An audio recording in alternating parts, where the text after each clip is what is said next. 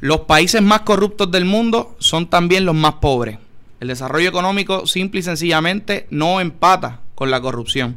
Eso es lo que la data nos dice y hoy la vamos a evaluar y vamos a hablar, eh, Galo y yo, sobre cómo, eh, cuáles son las causas eh, y cómo nos está afectando a nosotros en Puerto Rico nuestro desarrollo económico. Eh, esto es Economía con Calle. Hoy es miércoles 10 de julio. 10 de el, julio. el día en el que la mitad de los políticos de este país o la mitad de los funcionarios públicos de este país o ex funcionarios públicos están siendo arrestados por el FBI. Por lo menos la mitad, la mitad del presupuesto del país, ¿ok? Eh, eh, eh, los Lo- funcionarios a cargo de la mitad del presupuesto del país están siendo arrestados hoy. Eh, ya este podcast va a salir sábado, ¿verdad? Pero hoy, cuando lo estamos grabando, es el día de, los- de los grandes arrestos del gobierno de, Puerto Rico. Y por eso, pues vamos a hablar de corrupción, porque íbamos a hablar de la deuda y de cuánto Puerto Rico puede pagarle su deuda. Ujú. Pero, mano, es que está ahí el tema, o sea, hay que hablar de corrupción. Y yo esta mañana me despierto y empiezo a buscar, hago un Google search bien rápido, como que correlación entre corrupción y crecimiento económico. Y para mi sorpresa, esto es algo que los economistas han estudiado por montones, digo, quizás no para mi sorpresa, pero hay, pero hay un montón de estudios sobre esto. Y me pongo a leer y a leer y a leer y a leer. Y como pasa mucho con la economía, pues no, no, hay, no hay conclusiones ex- exactas de, de cuál es la, la causa, si, de- si, si los países pobres son, son corruptos porque son pobres o si la corrupción causa pobreza, pero sin duda alguna Existe la correlación. hay una correlación entre que los países pobres tienden a ser bien corruptos y los países bien corruptos tienden, tienden a ser bien pobres. La primera vez que yo vi eso, Edgardo, eh, plasmado en papel, fue en un libro que se llama Why Nation Fails. Que si pueden en la producción que nos ponchen el libro, eh, se llama Why Nations Fail. eh, y este libro explica todas las razones por las que la, típicamente las naciones no progresan. La corrupción en los primeros capítulos es lo que primero se atiende eh, y por qué tan, el rol de las instituciones es tan importante para el desarrollo económico. Se los recomendamos. Es un libro extenso, pero los primeros capítulos son muy buenos y te hace la analogía entre lo que es México, que es un país que todo el mundo sabe que es un país bastante corrupto, y Estados Unidos, que en sus orígenes eh, y hasta el sol de hoy se puede decir que es un país que no, no, no reina la corrupción eh, comparado con México. Eh, sin embargo, también estamos trayendo acá, y vamos a poner el link en, en cuando, cuando salga el podcast, de transparency.org, que es una organización internacional que mide, tiene un, un índice midiendo la corrupción en los países. Y podemos ver en esa... Lame- Lamentablemente Puerto Rico no aparece como un país ahí, Claro. pero miden en 180 países del mundo el nivel de corrupción. Y si le preguntamos a un ciudadano común, tanto americano como puertorriqueño, si Puerto Rico es un país corrupto, pues sin duda eh, te van a, a contestar en la afirmativa.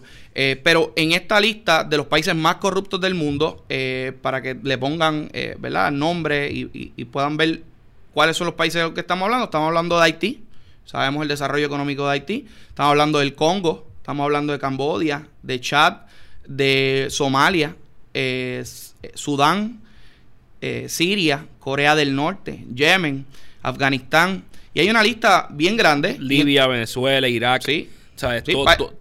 todos países que tienen conflictos Y son pobres. Y muchos de ellos tienen un montón de recursos naturales. Que la gente va a decir, ah, Puerto Rico no tiene recursos naturales porque no tiene petróleo. Pero tenemos playa. Sí. Y Eso- tenemos, y tenemos, ¿sabes? Tierra y... y- Eso es básicamente parte del problema. Muchos de estos países, por ejemplo, la gente que tiene oportunidad de ver la película Blood Diamond, eh, hay muchos minerales y se venden y, y generan una ganancia inmensa, pero la forma en que se compran todos estos minerales, todo es una forma corrupta. El gobierno está entre medio de los negocios y, los recursos. Y eso, donde quiera que usted vea una combinación de eso, es fatal para la economía y lo vamos a explicar.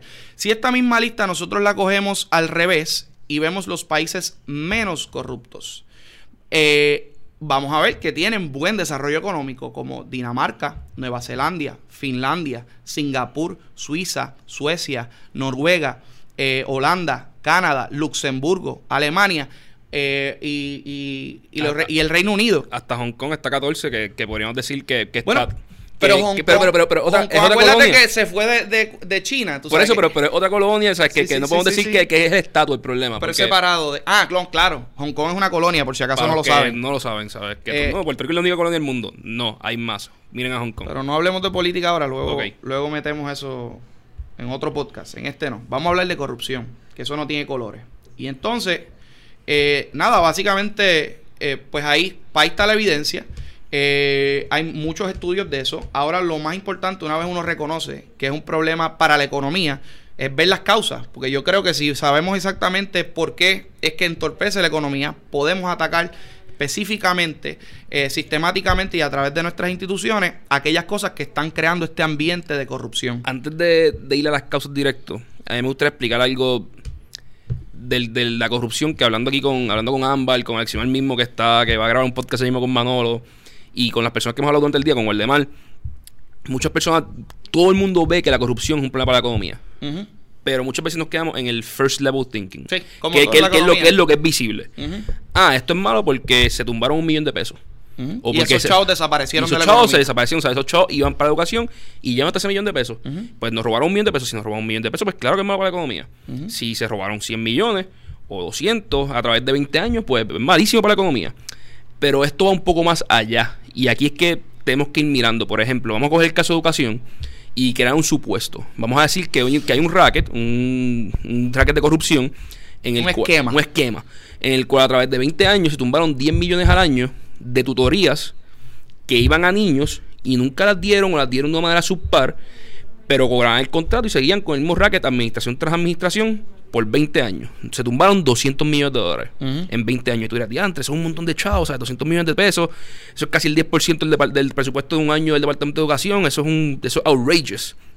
El problema es que el efecto económico en la isla es exponencialmente más. Claro. Porque tú tuviste niños del Departamento de Educación, probablemente decenas de miles de niños, que debieron haber recibido unas tutorías en matemática e inglés que le iban a mejorar su desempeño académico por lo cual a través de esos 20 años ellos iban a, ser personas más preparadas cuando salieran a la universidad, tener mejor aprovechamiento en la universidad. Mejor oportunidades. Y al final mejor oportunidad de trabajo y producir más. Y más movilidad de la pobreza hacia la riqueza. Exacto. Para ponerlo en, perspectiva, yo, hice un podcast con Hernaldo de esto, de, cómo la educación cuando le falla a los niños le cuesta. Y hay, métricas de esto.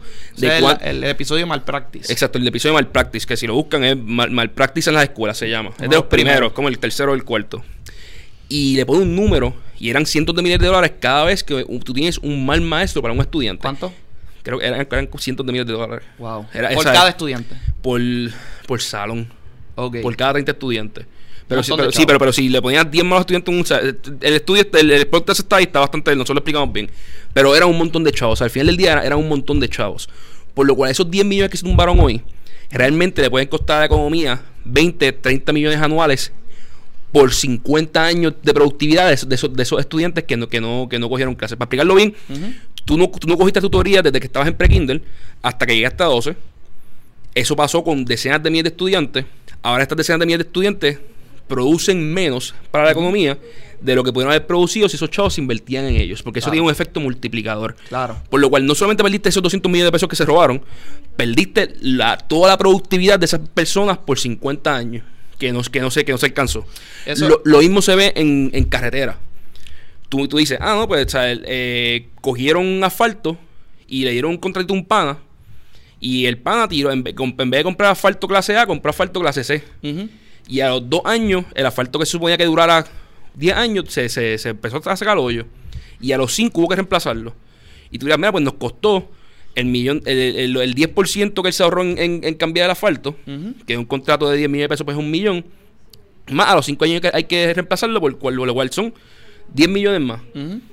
Sí, o sea, nos costó 11 millones más o casi, o sea, whatever, no, no voy a confundir con números, o sea, nos, costó, nos costó más de, más de 100% más el proyecto que nos debe haber contado, pero también tú tienes que mirar todas las gomas que eso dañó, todas las personas que perdieron tiempo de, empleo por ir a arreglar esas gomas, todos los tapones que eso causó, todo el tiempo que personas perdieron productivo en, esos tapones, cómo eso afectó sus vidas en sus casas, cómo eso afecta. O sea, la economía se va montando una encima de otra los factores. y la economía depende y la economía depende demasiado en la eficiencia, que cada dólar se usa al máximo. Y esto lo podemos ver, por ejemplo, cuando ocurre corrupción, nosotros tenemos lo, un despilfarro de, de, del dinero. Y básicamente eh, el dinero no nace de la nada. Como sabemos, el dinero sale de tus contribuciones. Y si esas contribuciones que tú estás pagando no se están traduciendo en esos servicios, pues pasan dos cosas.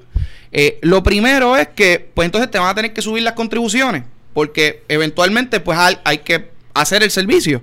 Aunque cueste 10 veces, pues si cuesta 10 veces en vez de lo que se supone que cueste, pues te tienen que subir 10 veces. Si tiran una, milla, si, si una milla de brea cuesta 100 pesos en vez de costar 10, pues yo te tengo que cobrar 10 veces más en, en, taxes porque ahí te hace falta esa milla de brea. Eso, eso es así. Y lo otro también es que muchos de los servicios, como quieras, tú los necesitas como ciudadano. Por ejemplo, en el caso que Carlos trae de las tutorías, es un servicio que típicamente, si tú eres una persona que trabaja, vas a necesitar que tu hijo coja tutorías. Por tanto, si el gobierno es ineficiente, eh, porque la persona que está dando tutoría está ahí para robarse los chavos, no está ahí para darle las tutorías que necesita, pues entonces tú vas a tener que sacar de tu, bolsillo, de tu bolsillo para sufragar eso que ya tú pagaste en tus contribuciones.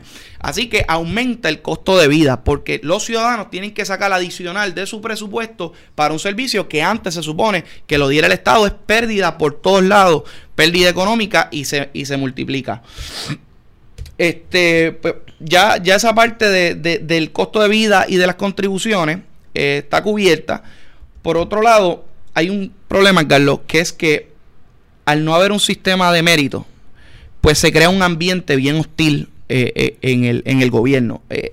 Típicamente se supone que el gobierno es otro actor de la economía. Cuando tú mides el crecimiento económico de un país, tú ves cuánto invierten las, los negocios si lo ves por el lado del gasto, tú ves cuánto invierten los negocios, cuánto invierten ¿verdad? las corporaciones y los individuos, cuánto ahorran y todo eso, pero también tú tienes que ver cuánto gasta el gobierno y es un actor en la economía. Y esto crea un disloque, la corrupción crea un disloque entre la empresa privada y lo, la gente que va a invertir en la economía. Eh, si, se, si se establece un sistema corrupto que no reconoce el mérito eh, y y solamente tú puedes hacer negocio a través de, de, chanchullo, pues la gente que invierte, que son gente decente, no va a querer entrar, por ejemplo, a hacer un negocio y no va a querer invertir en X cosas porque sabe que el contrato probablemente a lo mejor lo tenga ahora con el gobierno para hacer X cosas eh, de producción de energía, por ejemplo, pero eventualmente se lo pueden tumbar y dárselo a una persona eh, que esté afiliada al partido. O hay veces, por ejemplo, que tú quieres hacer un negocio... Más sencillo todavía. Tú sabes, nosotros nos quejamos de que, de que la, Autoridad de Energía Eléctrica... Eh,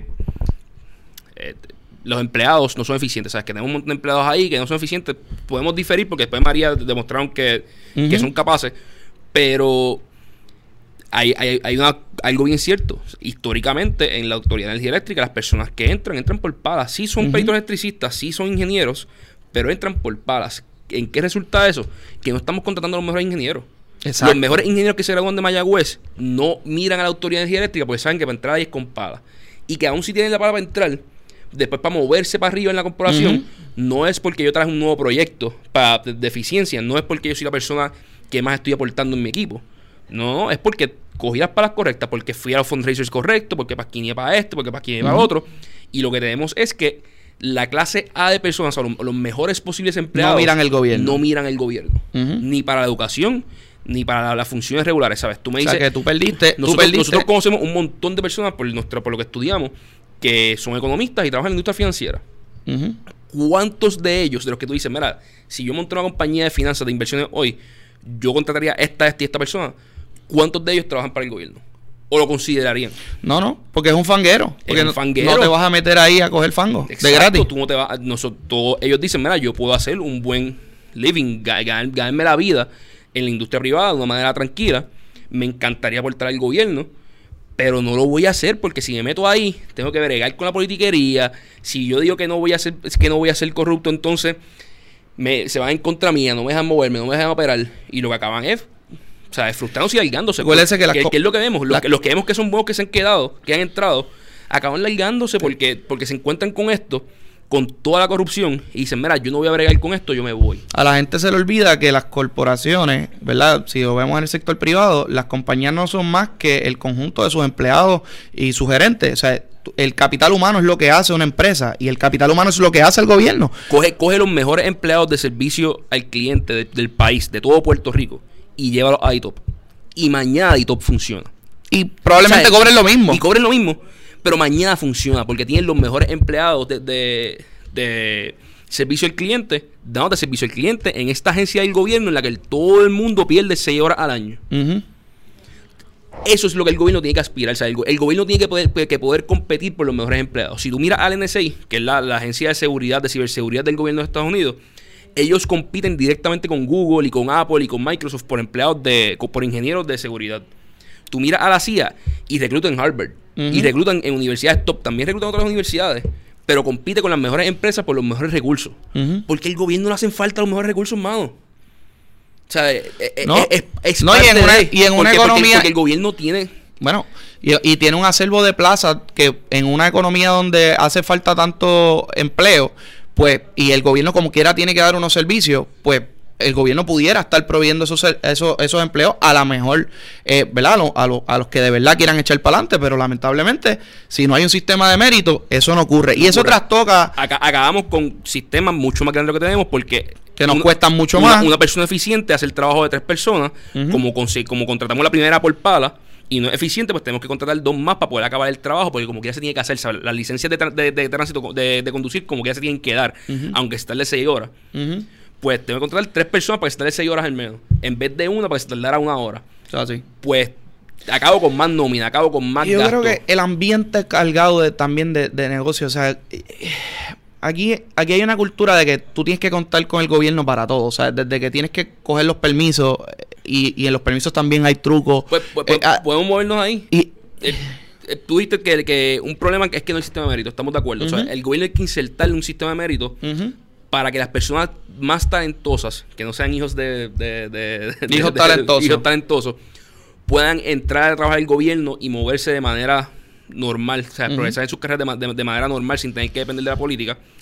Pero entonces, para eliminar corrupción, tenemos que eliminar parte de esta burocracia. O sea, el gobierno no puede intentar meterse en todo, porque cuando el gobierno se mete en todo, crea espacio para, la corrupción.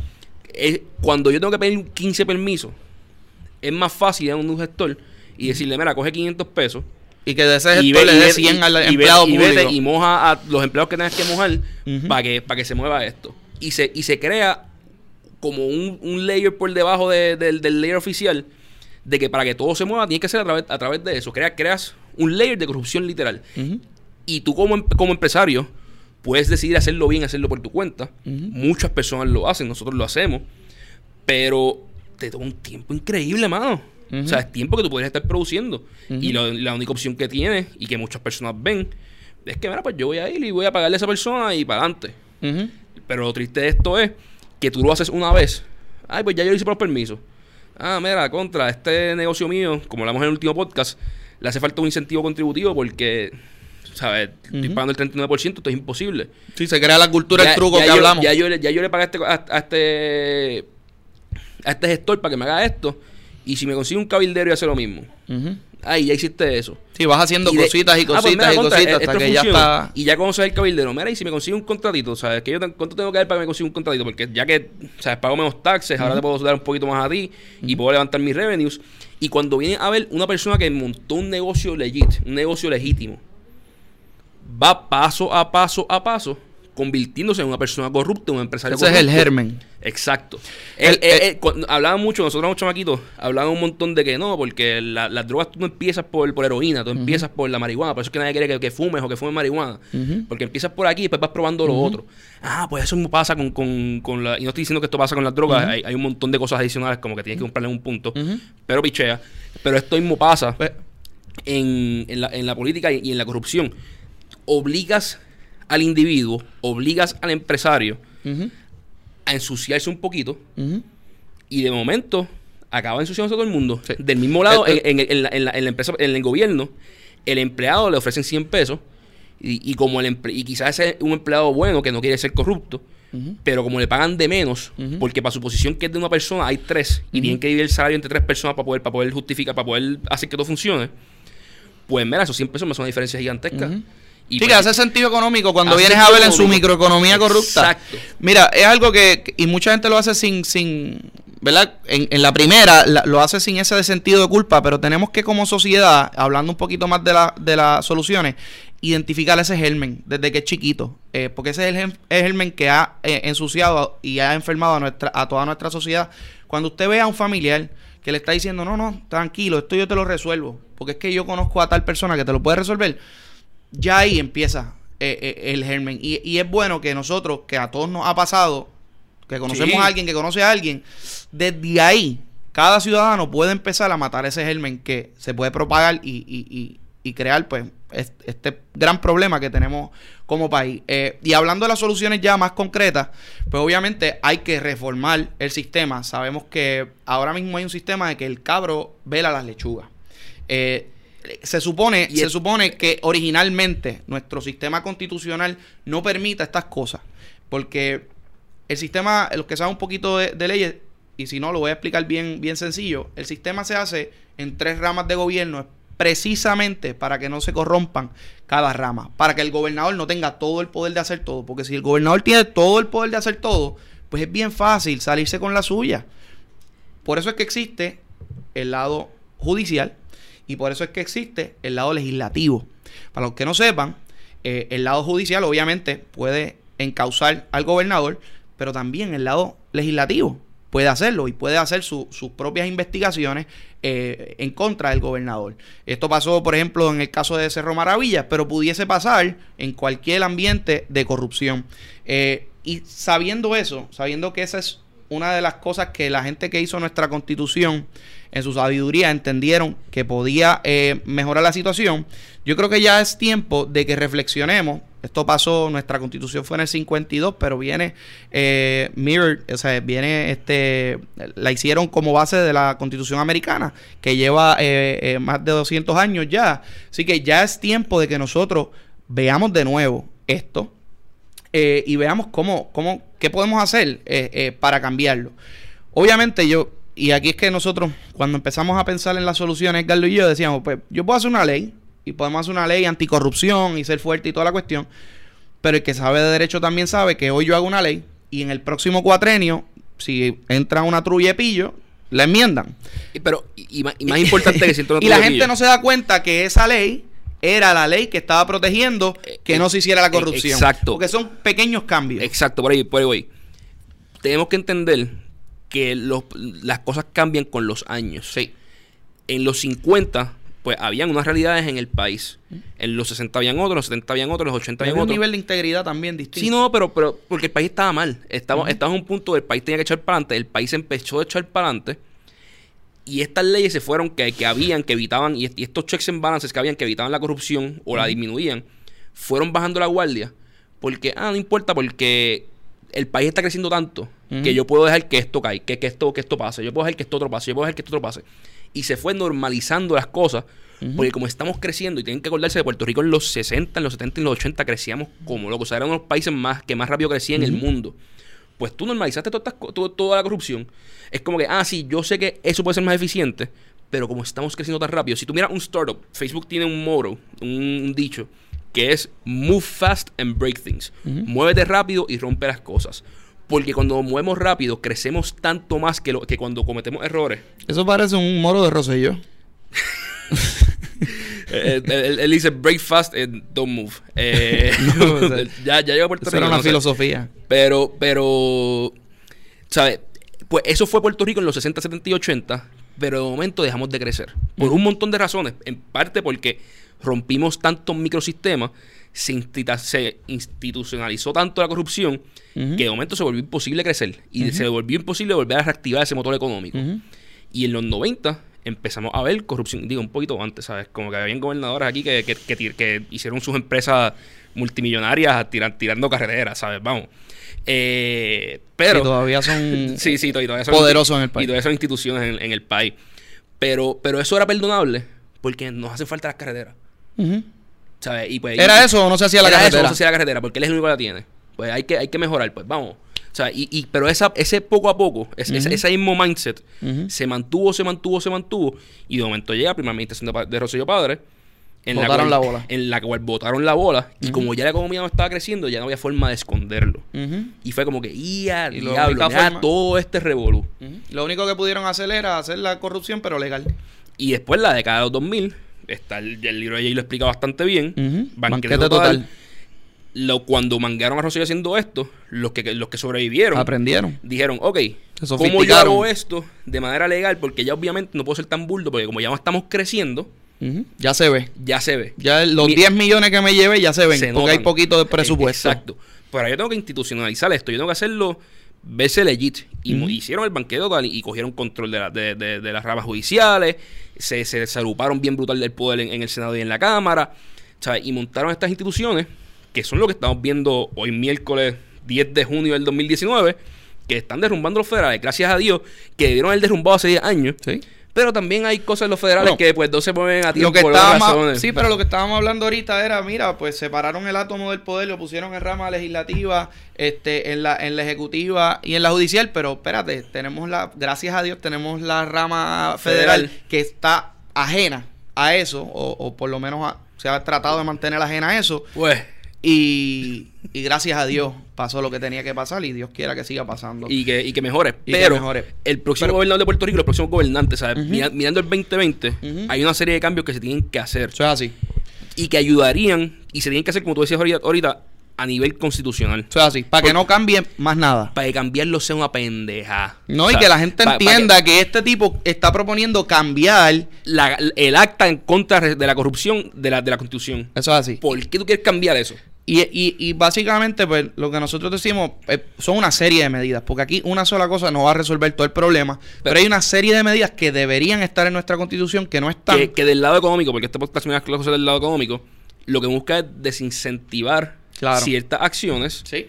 o imposibilitarlas, ¿sabes? Ve- Ver dónde la gente tiene un incentivo para hacer corrupción Para eliminarlo del y saque. eliminarlo del saque. Que, Acuérdate que no la- tengan ni incentivo economía- más La mínimo. economía la gente a veces la despega demasiado del gobierno, pero eh, el gobierno nunca ha estado eh, separada completamente del gobierno.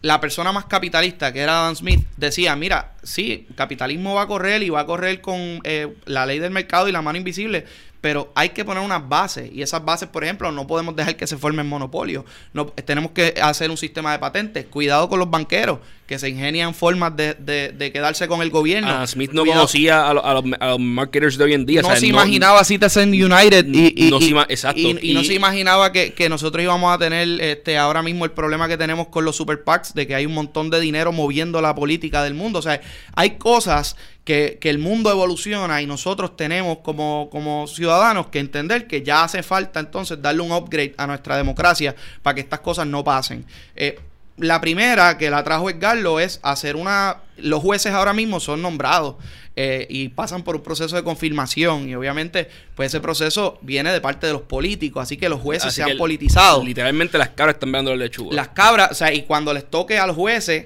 adjudicar sobre los políticos, pues ¿qué tú crees que va a pasar? Porque ellos mismos lo nombraron, o sea, puede ser y que esto- no, puede ser que ha haya pasado- gente y, y Esto ha pasado históricamente. Esto ha pasado históricamente y en los Sí. Estados Unidos sigue pasando. Pero ya en Puerto Rico se ellos. Sí, pero en los Estados Unidos tienen no, pero- también los jueces que son elegidos por... por Sí, sí, por- en county, pero- pero el- pero el se Supremo- eligen democráticamente. Pero el Supremo, pues. Claro, pero eso, pero eso es un problema. Sí, Tenemos no, de, acuerdo, de acuerdo, adelantarlo. de acuerdo. Ya, y ya aquí se rompió por completo. O sea, sí. Allá todavía hay un como que, ah, ¿sabes? Esto más o menos funciona todavía, no, no está blatantly out of place. Aquí ya se rompió. Y yo creo que una solución es simplemente que los jueces sean elegidos por sus peers. Sí, que haya un- Y- una colegiación de abogados. En, por- en Puerto Rico hay los abogados tan choretos. ¿Son cuántos abogados? Son Yo como, como no sé 9 cuánto- mil. Yo no sé cuántos abogados hay. Tú eres el que eres casi abogado. Aquí tenemos otro casi que, que es abogado.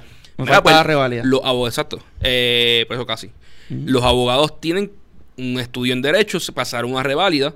Pues mira, estas personas yo creo que son capaces De cualificarlo. de decir, ah, mira, estos 10 seres humanos son pueden, pueden ser eh, jueces. Y estos otros 5 tienen la capacidad de ser jueces del Supremo. Y es por sus peers, por gente que tiene un conocimiento que, que va de acuerdo con ellos. Igual que con los fiscales. O sea, los fiscales no pueden ser Pero eso, pero eso va no solamente del Supremo. O sea, estamos hablando de todos los de, de jueces. todo, de, de todo el, de, lo- de todo el sistema judicial. pero, pero eso va acompañado. Y, porque- y, puede, y puede haber un abogado escuchando esto diciendo, ah, eso es una estupidez. Y no pensaron en esto, esto, esto, otro. De acuerdo, ¿sabes? Este podcast se montó, se montó entre 8 de la mañana y 11 y media del mediodía de hoy. Así que, ¿sabes? No, no todo está pensado hasta la máxima en, esta, en, esta, en No, y esto. otra cosa- pero el sistema de jueces hay que cambiarlo. Porque nombre- actualmente se presta para la corrupción. Porque ustedes saben que cuando en el proceso de encontrar a alguien culpable no es solo el juez, porque el juez no actúa solo, hay que traer a la persona. O sea, y, y, y los, y también hemos visto que quien trae a la persona, por ejemplo, a nivel estatal, eh, al, vamos a hablar de un, de un corrupto, eh, eh, la persona que se supone que a nivel estatal, dejando a los federales afuera, traiga, sea eh, el secretario de Justicia, sea el FEI, sea el Contralor el primero que ve los señalamientos, y todas estas eh, eh, estos puestos son nombrados por el gobernador O influenciados o masivamente. influenciados por el gobernador y hemos visto como incluso en este cuatrenio hay unas dinámicas políticas entre el FEI y justicia. Eso, eso, Eso, es inaceptable. Eso punto, no se punto. puede. Eh, Cuando tú ves eso, tú sabes que hay corrupción, o sea, ya. Ya, o sea, yo, y- yo no sé si- en qué cor- ah, cuál es la corrupción, pero eso me demuestra que No hay podemos decir que el FEI y justicia es corrupto, pero si tienen políticos en- a- a- de su lado y, y hay políticos de su lado que tienen acusaciones de corrupción, caramba, si se supone que ellos mismos sean los que los que lo- lo- lo- los metan para adentro, pues Y- y esto- vas a tener un problema automáticamente. Igualmente, la- la- el contralor, ¿sabes? Puede ser elegido no por el pueblo en general, sino por las personas que se han separado, mira, ¿sabes? Las personas que se dedican a auditar, que tienen que tienen una licencia dada por el, Estado, por el Estado. para auditar. Están certificados y pueden perder su licencia. Exacto, pues que estas personas me digan quiénes ellos consideran que son 10 individuos moralmente y profesionalmente preparados para, para tener puesto de, de- otra, de otra cosa, Carlos. eh, por ejemplo, cuando tú ves el esquema de separación de poderes, este, yo, yo creo desde hace mucho tiempo que nosotros tenemos que cambiar los cuatrenios, alternarlos. Si hay un cuatre, y esto es por lo que hablamos ahorita, acuérdense que no solamente el, el lado judicial va a verificar eh, que esté actuando bien el ejecutivo, pero también el legislativo, eh, la asamblea, eh, la asamblea legislativa. Así que si tú puedes, vamos a suponer que tengamos un gobernador que acabamos de elegir. Y ese gobernador ya tú estás viendo al año y medio que hay unos rasgos de corrupción en su administración. Pues el pueblo tiene que esperar tres años más. Porque si él, él ya nombró Sí, no, a ya- la ya- secretaria ya- de ya justicia viste, ya, y a vi- todo ya el viste Whitefish y ya viste ya tú Cobra. viste Wi-Fi, y tú dices, vamos, "Hmm". o sea, entonces, ¿qué pasa? En un Pero gobierno como el de ahora, Pero tengo que esperar hasta el 2020. Pues o que no. los federales se metan a mitad Claro, camino. pues, por ejemplo, un gobierno desde ahora que, que los, los PNP controlan la Asamblea Legislativa, pues no le puedes pe- pedir al mismo partido, a los PNP, que vayan y hagan una investigación sobre Se, Wi-Fi. se lo puedes pedir, pedir, no puedes No esperarlo porque pues, No son, lo van a hacer. son los- las personas que conocemos. Claro. Pues, ¿qué vas a hacer? Pues el pueblo puede movilizarse a los dos años para elegir al partido opuesto a- o a diferentes gentes del, del de los partidos opuestos para que sean esas personas las que puedan ahora, a mitad de, de, de cuatrenio, fiscalizar y abrir investigaciones sobre estos esquemas. Y esto no es nuevo, esto en los Estados Unidos se en los hace. Estados Unidos funciona así con... que es, es cada dos años, diferentes partes de la Cámara y el Senado se, se escogen. Porque el término hace y exacto. toda la cuestión. Por lo cual no estamos reinventando la rueda, ¿sabes? Estamos, estamos diciendo, mira, hay que, hay que coger cosas de otros países que funcionan y en algunos casos, pues sí, reinvertir la rueda un poco, pero hay que hacer estos cambios y hacerlo a nivel constitucional. Hay ¿Qué más hay? cosas, hay? cosas también que nosotros, la constitución americana, recordemos que nos va a impedir hacer muchos de los cambios, pero yo creo que hay que llevar a un nivel de transparencia súper, o sea, a un nivel súper alto de transparencia eh, todos los empleados y todos los contratistas de gobierno, porque como estamos viendo ahora... y, to- y y todos los funcionarios electos. y, y los funcionarios eh, y los funcionarios electos. Como estamos viendo ahora, el, el truco típicamente es que eh, ellos recaudan un dinero de una gente para sus campañas, ganan y luego cuando ganan le dan contratos. Y yo y lamentablemente en el sistema, como estamos por debajo del sistema americano y ya hay una jurisprudencia, unas decisiones del Tribunal Supremo, yo no le puedo limitar a las personas que aportaron a la campaña a trabajar con la administración. Lamentablemente, lo tengo que decir, pero es así. Y, aunque lo cambiáramos en, en el estatal eh, con el Supremo, a nivel federal no se puede hacer, pero sí hay algo que podemos hacer. Y es darle el máximo nivel de transparencia para que se publiquen todos los contratos.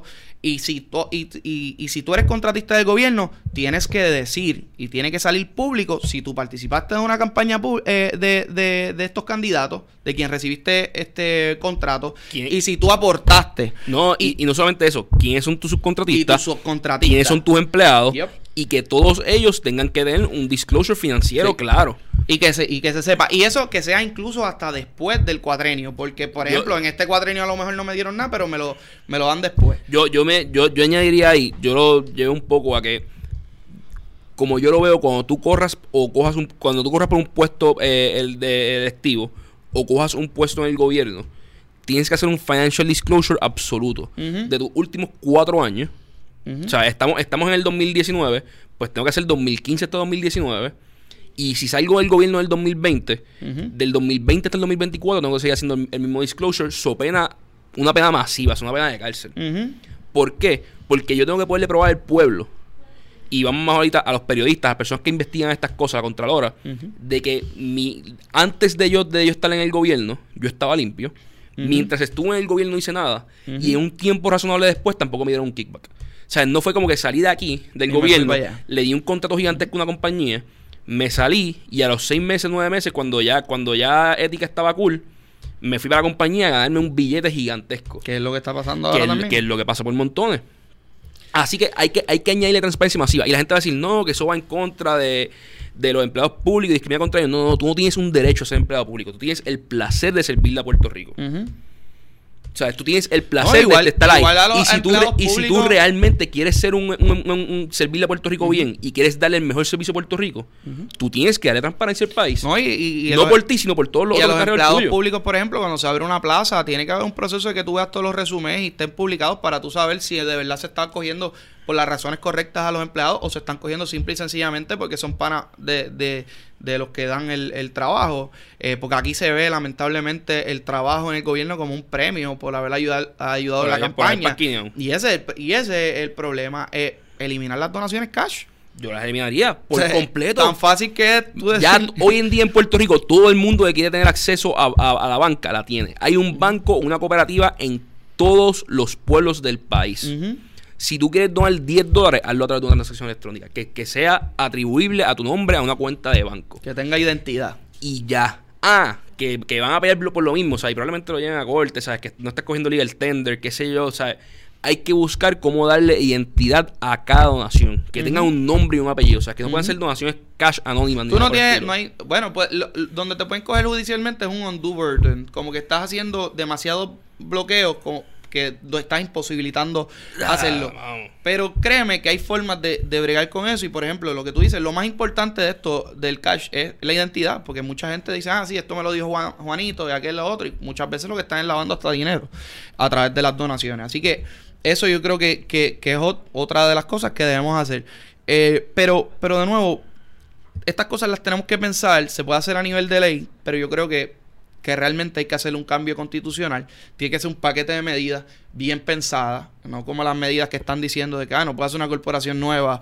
ah, eh, eh, Ah, eh, ah, al día, el mes de. Ah, pues la voy a hacer un mes antes, mamá. o sea, no, no, eh, y otra cosa que dicen, no, pues es que tú siempre haces una corporación nueva para hacer un negocio nuevo. si no estás sí, haciendo el negocio pero, nuevo, Pero dicen, no, porque no las pueden montar en, en enero del año que ganaste. Pues las monto en diciembre. O sea, Sí. o las monto en, en- en el día O antes de las elecciones. está- Las monto el día antes de las elecciones. Si monto una corporación cuesta 200 pesos, vamos. Pero eso, ve, esos son, esos son in- eh, intentos populistas y chapuceros de arreglar el problema. Realmente el, el problema, aparte de arreglarlo por ley, hay que llevarlo a nivel constitucional. Y yo tengo fe que en Puerto Rico, si nosotros llevamos un paquete de medidas anticorrupción a- para un plebiscito, para que la gente vote a favor o en contra del paquete anticorrupción, la gente va a votar en masa Es y va otra a medida votar que, a que no está aquí, pero deberíamos hacer.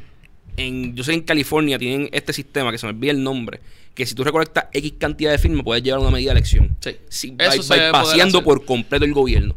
Pues hay que poder hacer eso, porque ¿sabes Sí. cuántas cosas en Puerto Rico pasaríamos Sí. si no tuvieran que pasar por, por los Si legisladores? fuéramos nosotros la gente. Exacto. ¿Sabes? ¿Cuántas cosas el pueblo pasaría sin pensarlo dos veces?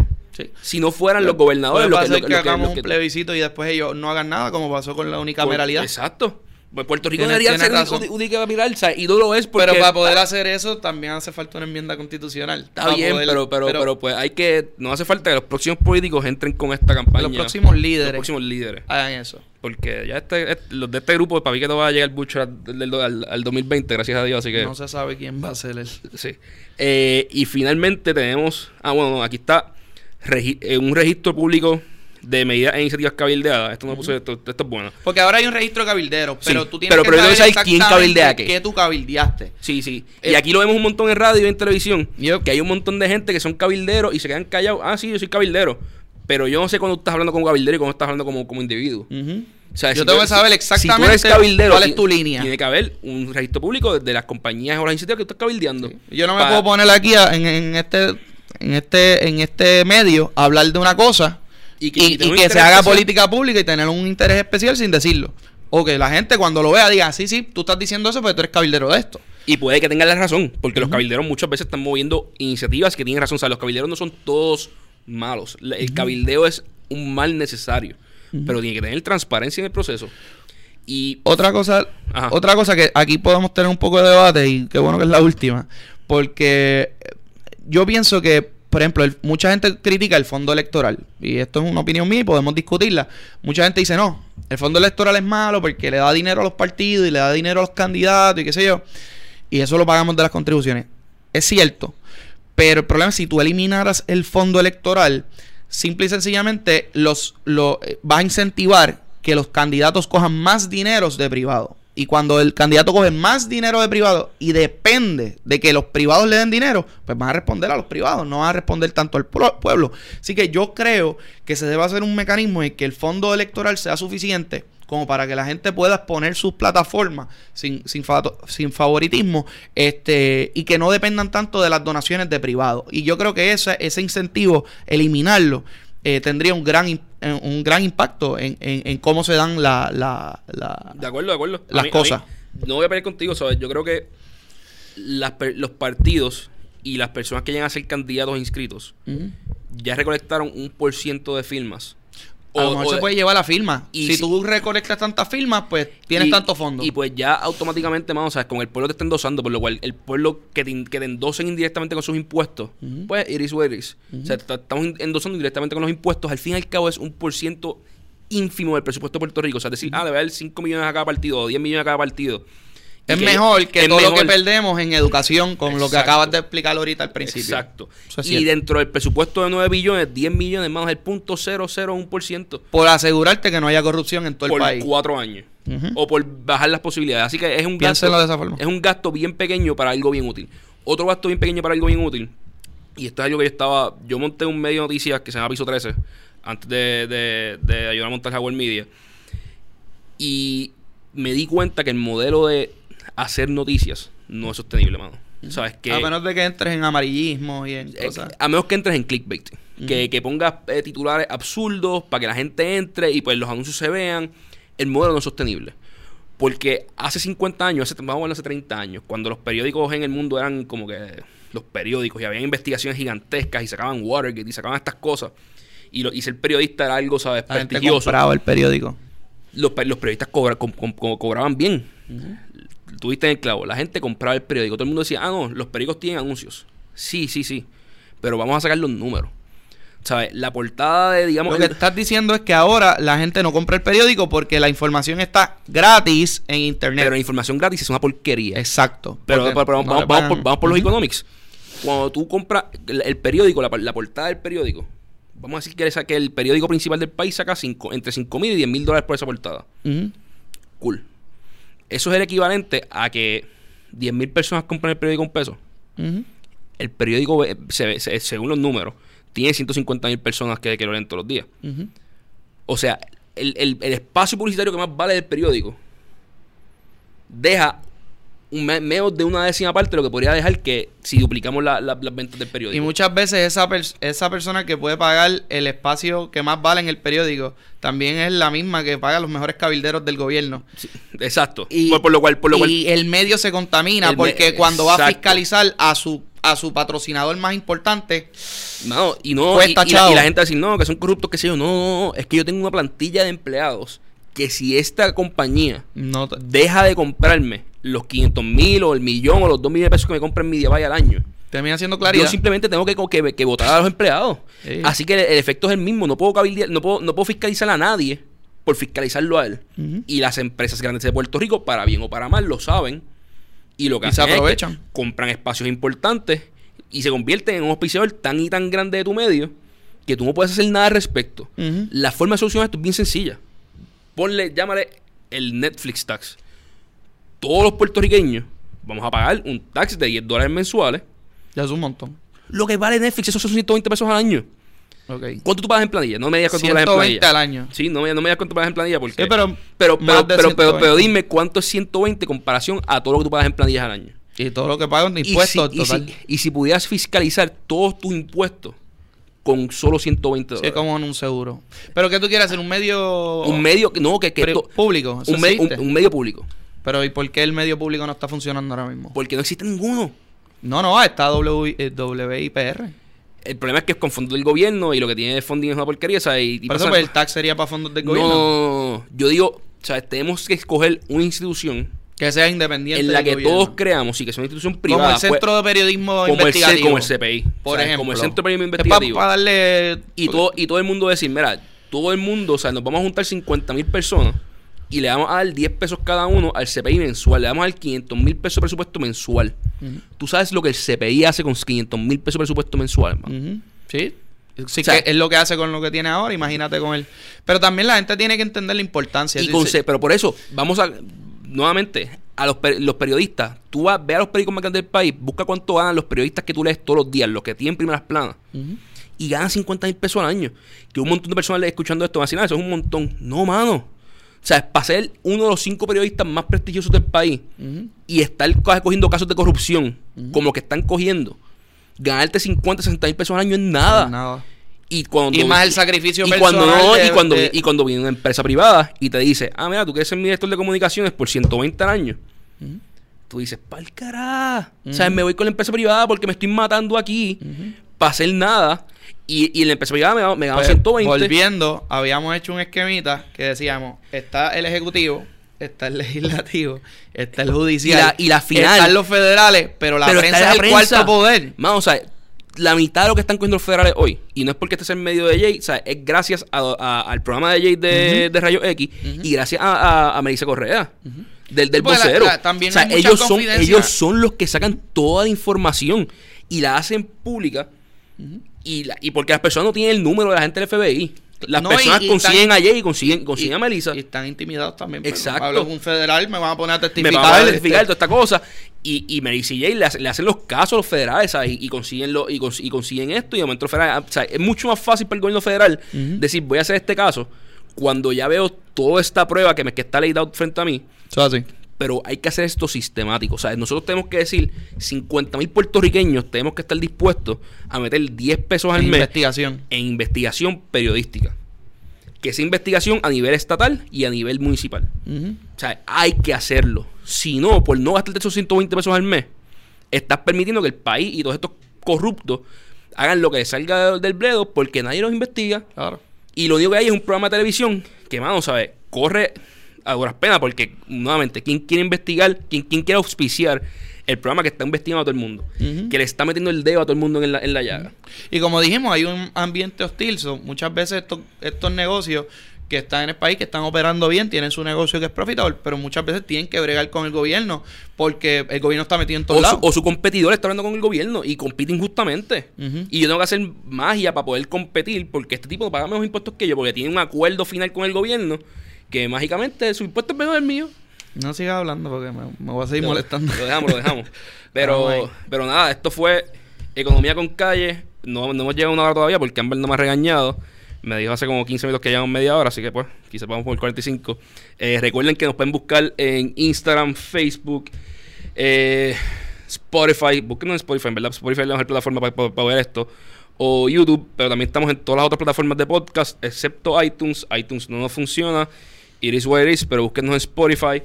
Dennos follow. Hoy estaba con Nick Pastrana desde San Juan Realty Group. Mi nombre es Edgardo Vicentí.